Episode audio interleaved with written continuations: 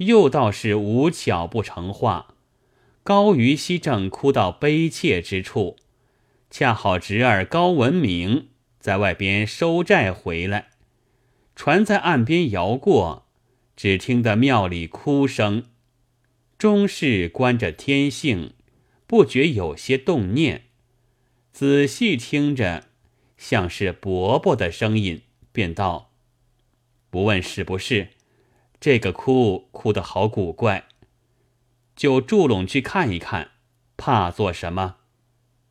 叫船家一路邀住了船，船头凑岸，扑的跳江上去。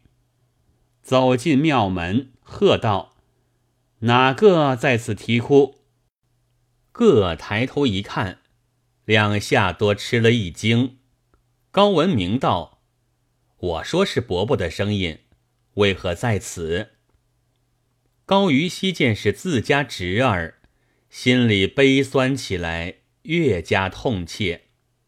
高文明道：“伯伯，老人家休哭坏了身子，且说与侄儿受了何人的气，以致如此。”高于熙道：“说也羞人，我自差了念头，死靠着女儿，不留个后部，把些老本钱。”多分与他们了，今日却没一个理着我了，气愤不过，在此痛哭。告诉神明一番，寻个自尽，不想遇着我侄，甚为有愧。高文明道：“伯伯怎如此短见？姊妹们是女人家见识，与他认什么真？”于西道。我宁死于此，不到他三家去了。高文明道：“不去也平的伯伯，何苦寻死？”于西道：“我已无家可归，不死何待？”高文明道：“侄儿不才，家里也还奉养的伯伯一口气，怎说这话？”于西道。我平日不曾有好处到我侄，些些家事多与了别人，今日剩得个光身子，怎好来扰得你？高文明道：“自家骨肉如何说个扰字？”于西道：“便做到我之不弃，侄媳妇定贤增的。我出了若多本钱。”买别人贤增过了，何况孑然一身？高文明道：“侄儿也是个男子汉，岂由妇人做主？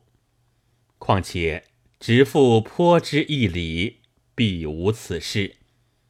伯父只是随着侄儿到家里罢了，再不必迟疑，快请下船同行。”高文明也不等脖子回言，一把扯住衣妹，拉了就走，竟在船中再回家来。高文明先走进去，对娘子说着伯伯苦恼、思量寻死的话。高娘子吃惊道：“而今在哪里了？”高文明道：“已在他在船里回来了。”高娘子道：“虽然老人家没搭撒，讨的人轻贱，却也是高门里的体面，原该收拾了回家来，免被别家耻笑。”高文明还怕娘子心未定，故意道：“老人家虽没用了，我家养着一群鹅在圈里，等他在家，早晚看看也好的。”不到的吃白饭。娘子道：“说哪里话？家里不争的这一口，就吃了白饭，也是自家骨肉，又不养了闲人，没个侄儿叫脖子来家看鹅之礼。不要说这话，快去接了他起来。”高文明道：“既如此说，我去请他起来。”你可整理些酒饭相待。说罢，高文明三脚两步走到船边，请了脖子起来，到堂屋里坐下，就搬出酒肴来，伯侄两人吃了一会儿。高于西还想着可恨之事，提起一两件来告诉侄儿，眼泪簌簌的下来。高文明只是劝解，自此且在侄儿处住下了。三家女儿知道，小的老儿心里怪了，却是巴不得他不来，虽体面上也叫个人来动问动问，不曾有一家说来接他去的。那高于西心性古撇，便接也不肯去了。一直到了年边，三个女儿家才假意来说接去过年，也只是说声，不见十分殷勤。高于西回道不来，也就住了。高文明道：“伯伯过年正该在侄儿家里住的，祖宗神影也好拜拜。若在姊妹们家里。”挂的是他家祖宗，伯伯也不便。高于西道，侄儿说的是，我还有两个旧香笼，有两套圆领在里头，旧纱帽一顶，躲在大女儿家里，可着人去取了来，过年时也好穿了拜拜祖宗。高文明道，这是要的。可写两个字去取，随着人到大女儿家里去讨这些东西。那家子正怕这厌恶再来，见要这副行头，晓得在别家过年了，恨不得急烧一副退送纸，连忙把香笼交还不迭。高于熙见取了这些行头来。心里一发晓得，女儿家里不要他来的意思，安心在侄儿处过年。大凡老休在屋里的小官，巴不得赚个时节吉庆，穿着这一副红闪闪的，摇摆摇摆，以为快乐。当日，高于西着了这一套，拜了祖宗。侄儿侄媳妇也拜了尊长，一家之中甚觉和气，强似在别人家了。只是高于西心里时常不快，倒是不曾掉的什么与侄儿，今反在他家打搅，甚为不安。就便是看鹅的事，他也肯做，早是侄儿不要他去。同知本是一家亲，才属他们便路人，直待酒阑人散后，方知叶落必归根。一日，高于西正在侄儿家闲坐，忽然一个人公差打扮的走到面前，拱一拱手道：“老伯伯，借问一声，此间有个高于西老爹否？”高于西道：“问他怎地？”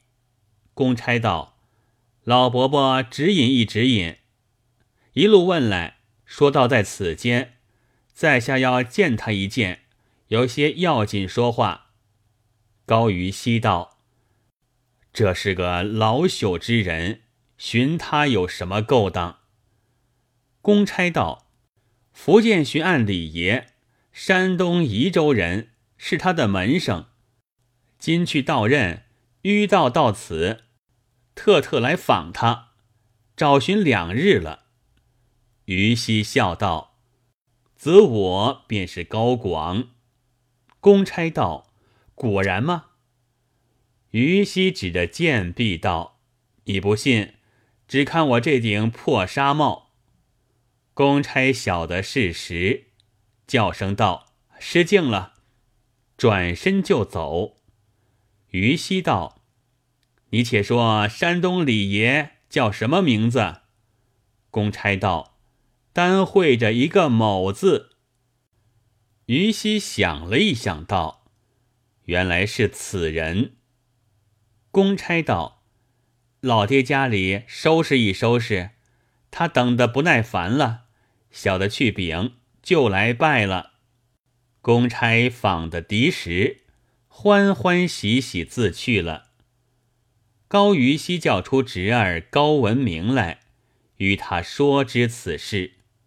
高文明道：“这是兴头的事，贵人来临，必有好处。”伯伯当初怎么样与他相处起的？于西道：“当初吾在宜州做学政，他是童生新进学，家里甚贫，出那拜见钱不起，有半年多了，不能够来进礼。斋中两个同僚撺掇我出票去拿他，我只是不肯。”后来访的他果贫，去唤他来见，是我一个做主，分文不要他的。斋中见我如此，也不好要的了。我见这人身虽寒简，意气轩昂，模样又好，问他家里，连灯火之资多难处的。我倒助了他些盘费回去。又替他各处赞扬，第二年就有了一个好馆，在东昌时节，又府里见了他，归来这几时不相闻了。后来见说中过进士，也不知在哪里为官。我已是老迈之人，无意世事，总不记在心上，也不去查他了。不诓他不忘旧情，一直到此来访我。高文明道：“这也是个好人了。”正说之间，外边喧嚷起来，说一个大船泊江董来了，一齐来看。高文明走出来，只见一个人拿了红帖，竟往门里直奔。高文明接了，拿进来看。高于西忙将古董衣服穿戴了，出来迎接。船舱门开处，摇摇摆摆踱上个御史来。那御史生得齐整，但见胸盘致绣，人臂聪微，揽佩想象澄清。停车摇动山岳，双飞白剪，一笔里要管闲飞。轻笔黄河，满面上专寻不是。若不为学中师有意，怎肯来林外野人家？那李御史见了高于西，口口称为老师，满面堆下笑来。与他拱衣进来，李御史退后一步，不肯先走，扯得个高于西气喘不迭，闲唾鼻涕乱来。李御史带着笑，只是谦逊。高于西抢不过，只得扯着袖子站先了些，一同行了，进入草堂之中。御史命设了毯子，纳头四拜，拜谢前世提携之恩。高于西还礼不迭，拜过，即送上礼帖，敬后十二两。高于西收下，整倚在上面。御史再三推辞，定要旁坐，只得左右相对。御史还不肯站上，必要于西右手高些才坐了。御史提起昔日相与之情，甚是感谢，说道：“侥幸之后，日夕想报师恩，时刻在念。今幸事有此差，道由贵省，迂途来访，不想高居如此相僻。高于西道，可怜可怜，老朽哪得有居？此乃社职之居，老朽在此趁住的。御史道：“老师当初必定有居。”于西道：“老朽拙算，祖居尽废，今无家可归，只得在此抢盐度日。”说罢，不觉哽咽起来。老人家眼泪极易落的，扑的掉下两行来。御史恻然不忍，道：“容门生到了地方，与老师设处便了。”于西道：“若得垂情，老朽至死不忘。”御史道：“门生到任后，便着乘差来相候。”说够一个多时的话，起身去了。于西送动身，看船开了，然后转来，将适才所送银子来看一看，对侄儿高文明道：“此封银子，我只可收去，以作老汉平日供给之费。”高文明道：“岂有此理！”供养伯伯是应得的，此银伯伯留下随便使用。高于西道一向打搅，心时不安，手中无物，只得舔言过了。今幸得门生送此，岂有雷你供给了我，白收物事自用之理？你若不收我的，我也不好再住了。高文明推却不得，只得道：“既如此说，侄儿取了一半去，伯伯留下一半，别用吧。”高于西一言，各分了六两。自李御史这一来，闹动了太湖边上，把这事说了几日。女儿家知道了，见说送来银子。分一半与侄儿了，有的气不甘，道：“光辉了他家，又与他银子；有的道：这些虚银子也不见几时用，不要新献他，免得老厌恶来家也够了。料的没再有几个御史来送银子，各自激弄不提。且说李御史到了福建。”巡历地方，驱度除奸，雷厉风行，且是做得厉害。一意行事，随你天大份上，挽回不来。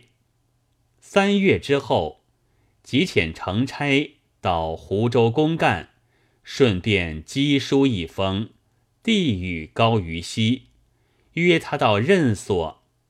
先送程颐十二两，叫他收拾了。等承差公事已毕，就接了同行。高于西得了此言，与侄儿高文明商量，伯侄两个一同去走走，收拾停当。承差公事已完，来促起身。一路上多是乘差支持，毫不费力。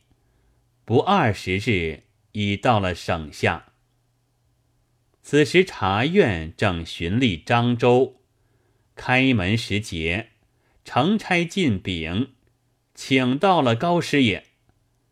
察院及时送了下处，打轿出拜。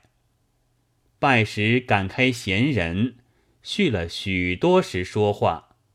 回到衙内，就送下城。又吩咐办两桌酒，吃到半夜方散。外边见茶院如此筹谋，哪个不亲近？府县官多来相拜，送下城，尽力奉承。大小官吏多来多屯捧屁，希求看去，把一个老教官抬在半天里，因而有求见讲的，有求免参论的，有求出罪的，有求免赃的，多来钻他份上。察院密传意思，叫且离了所寻境地。或在省下，或有武夷，已叮嘱了心腹府县，其有所托之事，定好书札，复记公文封筒进来，无有不依。高于熙在那里半年，直到察院将赐复命，方才收拾回家，总计所得。足足有二千余两白物，其余土产货物、尺头礼仪之类甚多，真叫做满载而归。只这一番，比似先前自家做官时，倒有三四倍之得了。伯侄两人满心欢喜，到了家里，搬将上去，邻里之间。见说高于熙在福建巡案处抽风回来，进来观看，看见行李沉重，货物堆积，传开了一片，道：“不知得了多少来家。”三家女儿知道了，多着人来问安，又各说着要接到家里去的话。高于熙只是冷笑。心里道：“见我有了东西，又来亲热了。”接着几番，高于熙立的主意定，只是不去。正是，自从受了麦糖公公骗，至今不信口甜人。这三家女儿见老子不肯来，约会了一日。同到高文明家里来见高于熙，个个多搓的笑起，说道：“前日不知怎么样冲撞了老爹，再不肯到家来了。今我们自己来接，势必原到我们各家来住住。”高于熙笑道：“多谢多谢，一向打搅的你们够了，今也要各自揣己，再不来了。”三个女儿，你一句我一句，说道：“亲的只是亲，怎么这等贱气我们？”高于熙不耐烦起来，走进房中，去了一会儿，手中拿出三包银子来，每包十两，每一个女儿与他一包，道：“只此见我老人家之意。”以后我再不来相扰，你们也不必再来相缠了。又拿一个简帖来付高文明，就与三个女儿看一看。众人争上前看时，上面写道：“平日空囊只有亲侄收养，金资余囊无用他姓垂涎，一生换资。”已归三女，身后账务悉付侄儿，书此为照。女儿中颇有识字意者，见了此纸，又气愤又没趣，只得个人收了一包，且各自回家里去了。高于熙庆将所有尽交付与侄儿。高文明哪里肯受？说道：“伯伯留些防老，省得似前番缺乏了，告人更难。”高于熙道：“前番分文没有时，你兀自肯白养我；今有东西与你了，倒怠慢我不成？我老人家心直口直，不做酒计了。你收下我的。”一家一计过去，我倒相安，休分彼此说你的我的。高文明一言，只得收了。以后尽心供养，但有所需，无不如意。高于熙到底不往女儿家去，善终于侄儿高文明之家，所剩之物尽归侄儿，也是高文明一点亲亲之念不衰，毕竟得所报也。广闻也有玉石人。自是人情有假真，不遇门生能报德，何缘爱女复思亲？